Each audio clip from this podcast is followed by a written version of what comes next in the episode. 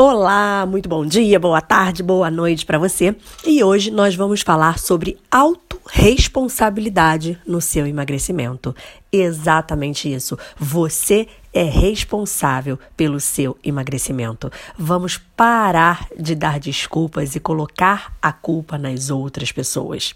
Enquanto você colocar a culpa em fatores externos, os motivos pelos quais você não emagrece, vai continuar tentando fazer dieta a vida toda. Reflita e assuma que não é a falta de tempo que não deixa você fazer exercício, que não são os eventos sociais que não deixam você se alimentar bem, que não é o seu trabalho que te deixa estressada e te faz comer.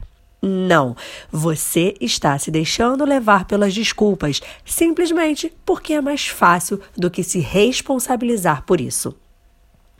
Colocar a culpa no outro te isenta de tomar uma decisão e fazer o que deve ser feito.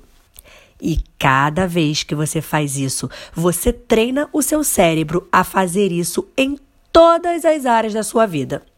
Não consegue passar no concurso porque não tem o melhor curso. Não conseguiu a promoção no trabalho porque sua colega que conseguiu tem um pé quente lá dentro e por aí vai. Perdeu o emprego porque o país está em crise. E aí, por aí vai.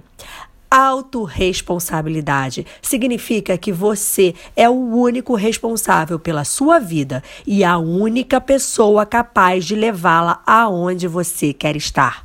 Isso é libertador, minha gente. Você não depende de ninguém.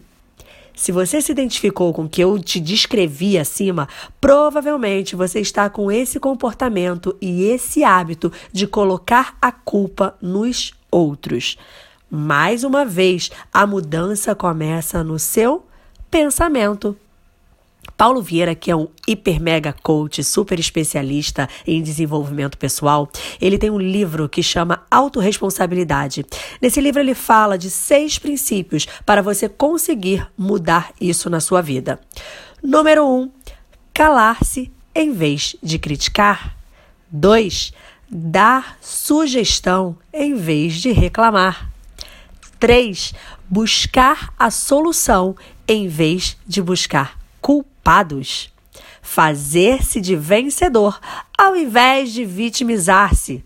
5. Aprender com os erros em vez de justificá-los. E número 6.